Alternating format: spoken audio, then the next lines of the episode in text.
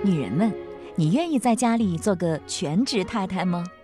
在这个讲究男女各占半边天的时代，如果有人主张让女人们回家抱孩子，天天恭送丈夫出门，恭迎丈夫回家，你会不会特反感？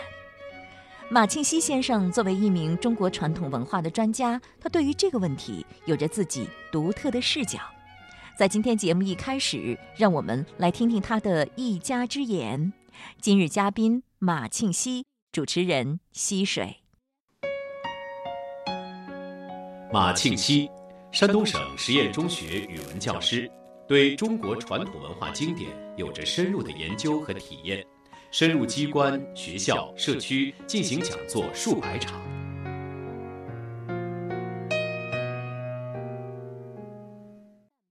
我想起了一句话，叫“女子无才便是德”。这句话我听到的最新的解释就是说，女子有才，很有才，甚至比丈夫的才能还要高，但是她不显山露水，她知道自己的位置是什么，可以用自己的才分来持家，来相夫教子，这也是自己价值的最好的体现，是这样吗？是的，在古代，实际上对女性的尊崇体现在什么地方呢？就是你不需要出来打拼。但是，哎，但男性呢，赚的钱都要往家里面上交，一切的事情都由这个女性打理，而且这个子女的教育是家里边头等的大事。正是因为子女的教育这么重要，才要家里面选一个优秀的人来教。那母亲往往是在这个方面有特长的，所以把她交给母亲。这个女子的才华纵然再高，首先形成了这样一种社会制度，她如果出去做事业。不大现实。那如果母亲出去做事业，父亲带孩子又不大行。事业做得再大，这个儿女耽误了，到老来都是很辛苦的。所以古人看的比较长远，因此夫妻两个人都有分工。女性呢，在家里面相夫教子、持家，把儿女教导好，这是更重要的一项工作。再有一个呢是。呃，我们古代的社会是男耕女织，男的在外面出劳力的机会多一些。但是你像纺纱织布、衣服，古代人非常讲究，这个孩子穿的、丈夫穿的、自己穿的衣服，都是这个妻子亲手缝制。你想想，一家好几口人，呃，四季衣服都是由这个女性缝制，这些布都是自己缝出来，也是非常辛苦的。但是呢，她就是没有说在外边顶风冒雨这么劳苦而已。所以，女性对家庭的贡献要更大。那听您这样讲，虽然过去的女子她不挣钱，但是她实际上在家里是很有经济地位的，因为财政大权归她掌握着。是，你看现在日本还继承了这个女性生孩子之后就不再上班，在家里带孩子。她出台的相应的法律规定就是，你结了婚，有了孩子。那么丈夫的公司就会告诉他，把你太太的账号交过来吧，以后工资就打到 太太的 账号上面。这是部分企业的做法，还是？这是整个国家的行为。哇，太棒了！这就保证了这个家庭的稳定。而且，如果这个丈夫要有三心二意，想出轨、想离婚，他要付出很沉重的代价。而这个女性就没有，国家对她保护的很好。如果她。终生不上班不嫁人，国家都可以把她养到老。听您这么讲，女子这样的生活，我觉得特别的幸福。我们古代就是这样的。就是女性天然的占据这个，因此娶媳妇是很重大的一个事件，要上告列祖列宗，要拜天地。就是说啊，这个媳妇进门是一个很重要的事情。在古代有女孩子也是很尊贵的，包括她在娘家做姑娘的时候就很尊贵，父母啊、亲属啊都要高看一眼。但是从现代我们国家的一些情况来看，很多女子她没有经济收入的时候，她在家里的地位并不高，而且很容易被丈夫欺负。有的时候她在丈夫有外遇的时候，考虑离婚，她也会掂量很久，因为她是没有自立的能力的，没有经济来源的。所以这就是我们这个时代的一个悲哀。嗯，我们老觉着社会在进步，男女平等。实际上，男女平等是应该真正的平等是什么呢？就是男性做适合他做的，女性也做适合他做的，这才是真正的平等。咱不举大的例子，就以家庭里面来说，现在都是天然气，像以前扛煤气罐，那肯定是丈夫扛。那如果要平等的话，应该怎么样？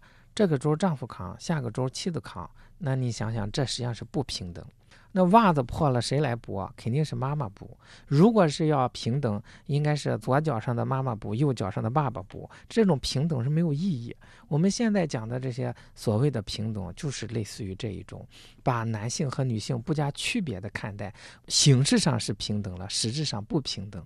我们古人讲不是男女不平等，而是讲男女有别，就是先承认男性和女性先天生理上是不一样的。这个您肯定有体会，所以说，既然生理上不一样，那么如果让他承担同样的社会工作，那肯定是不公平的。所以说，让他们要分别承担适合他的不同的社会工作，这才是真正的平等。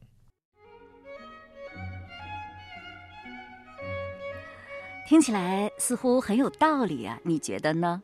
呃，听了他的这番言论，您如果有什么样的不同意见，可以通过品读《论语》的 QQ 群来拍砖，还有在荔枝 FM、苹果播客上的品读《论语》节目当中也可以留言。非常希望听到您的高见。要是让我说呀，当然也仅代表我的个人见解。女人回不回家不是个个人问题，而是一个社会问题。《论语》里不是有句话吗？君子之德风，小人之德草。草上之风，必偃。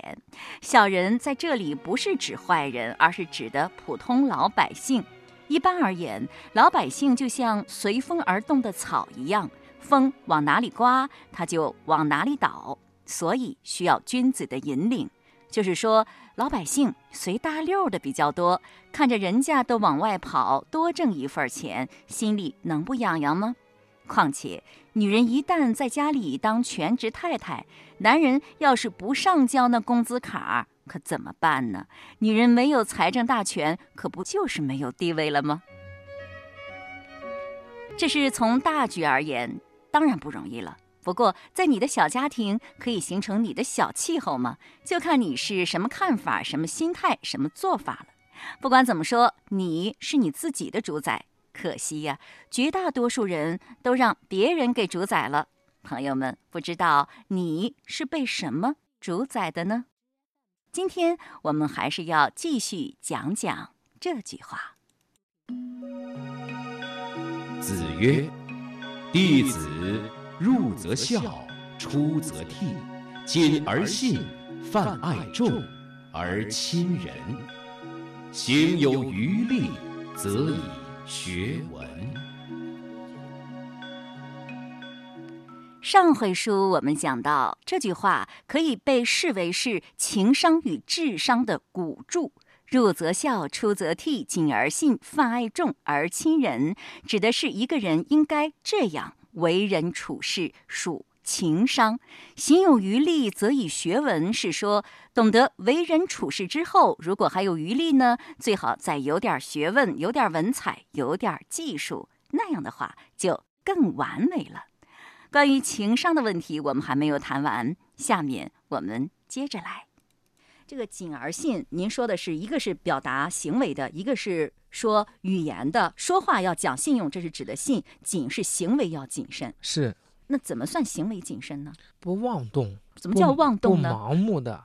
就我们现在说，冲动是魔鬼呀，不要冲动。谨言慎行。是这个，应该大家都知道，不该做的不去做，违法乱纪的不做，这就是谨慎。做这个事情之前，先要预料到它会有什么后果。如果后果不好，我们不去做，这就算是谨慎。那你觉得这一条容易做到吗？只要我们愿意去做，还是比较容易的。关键是我们无所谓、不以为然，那就会很难说了。但是，包括这个言而有信，其实要真正的、切实的做到，我觉得也不容易。还是一个自己愿不愿意的问题。夫子就讲过：“我欲人斯人至矣。”我只要真想做到，那么肯定能做到。那你觉得日常生活当中什么样的行为算不严谨呢？除了违法乱纪之外，我们生活当中可能违法乱纪的机会也不是很多吧？闯个红灯啊！等等，这一些都算。实际上，你看这个表面上不是个事儿，可是，一旦是个事儿，就是个大事儿，连命都搭上。酒驾呀，这些都算。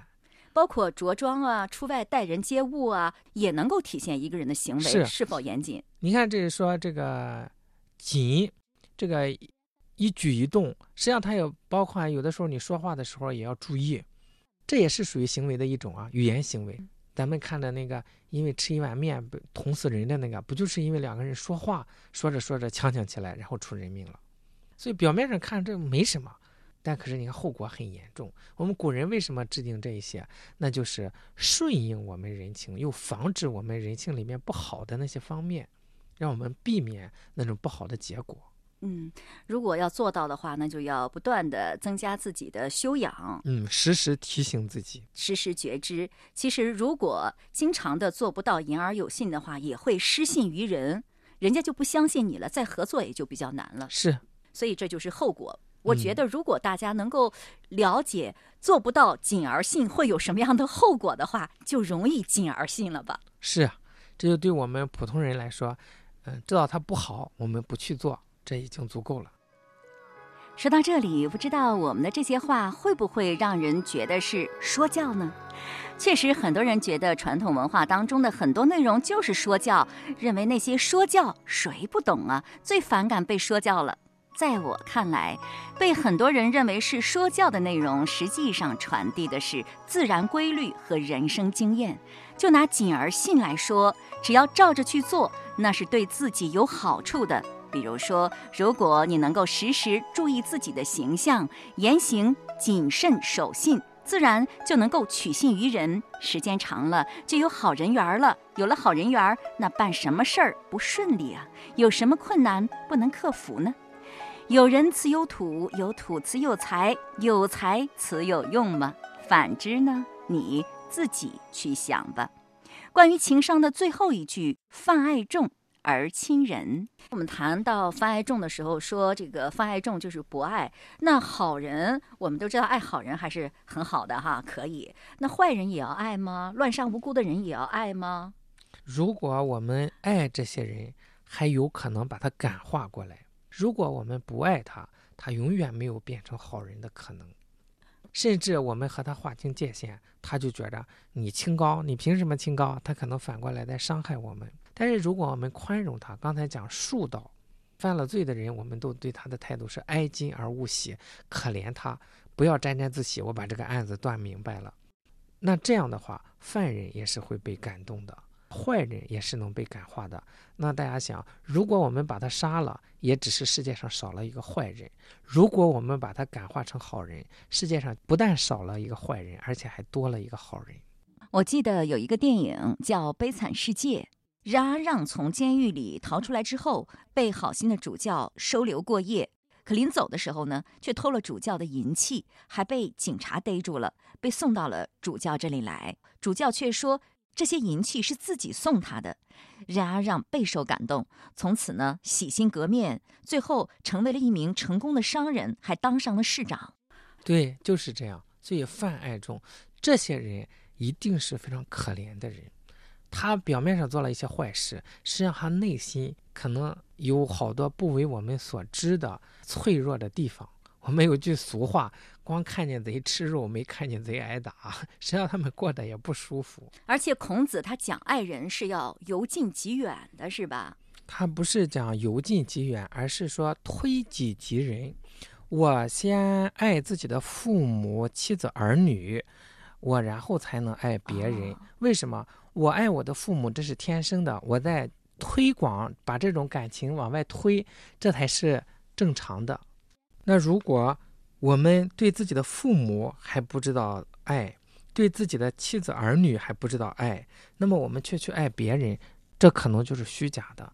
因为我们对自己最亲的人不知道怎么亲近，我们怎么可能真正的知道怎么去爱护别人呢？所以那种爱一定是有利益的，一定是虚假的。所以他讲的是把自己这份真诚扩大、扩大、扩大到最终爱所有人，那么这种真诚就是真的。好，刚才我们说到爱别人没有选择，凡是人皆需爱，但是对于经常来往的人就要有所选择了。呃，这里说亲人就是这个人是仁爱的人，那经常亲近这样的人人，这样的人人是什么样的人呢？品质比较好，他的言语行动能。带领我们上进，能作为我们的老师，呃，能作为我们的榜样，这样的人，能让我们学到东西的人啊。是，我记得有人曾经说过这样一句话：说人这辈子要交往两种人，一个是自己能够帮助到的人，再一个呢是能帮助自己的人。我感觉要看从哪个方向帮助自己。你如果说他对我的事业有帮助啊，他给我带来好处啊，这不都是很功利吗？这样时间久了，社会风气就很坏，人情就很淡薄。你如果说他对我的道德上有帮助，那这样时间久了，社会风气就很淳厚。那在事业上能帮助到我不也很好吗？这个看看是什么帮助。你比方说，他能给我带来力量，呃，让我激励我上进，这是好的。你要觉得他能给我带来收益，他能给我带来客户群，我根据这个出发点去跟他交往，这个就不大好吧？耶，要是一举两得呢，不也挺好吗？哦，那这种理想状态当然挺好。如果仅为利交的话，你觉得不好吗？很多人就是因为有利益，所以把两个人甚至两个团体结合的比较紧密。古人讲过了，以利相交者，利尽而交疏。一旦利益的关系没有了，这个交往就会疏远，那就开始另一段利益的旅程喽。哦，那这样大家就变成了都在逐利。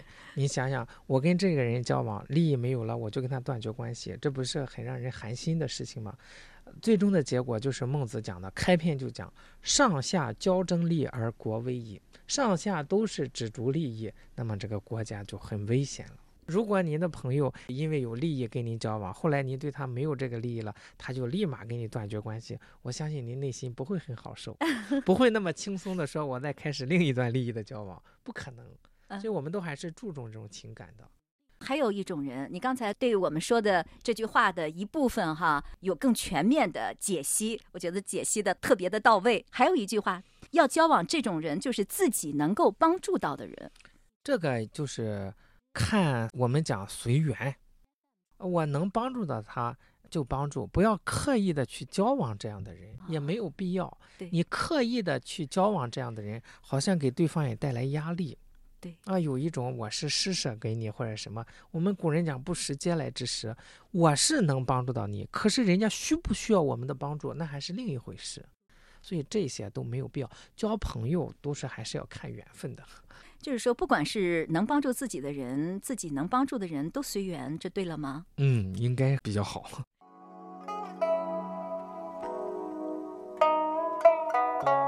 朋友们，平常你交往的都是些什么人呢？你为人处事的原则又是什么呢？记住啊，《论语》给出的原则是“泛爱众而亲仁”。听众朋友，今天的节目就到这里了。节目嘉宾马庆西先生，主持人溪水。下周日同一时间再会。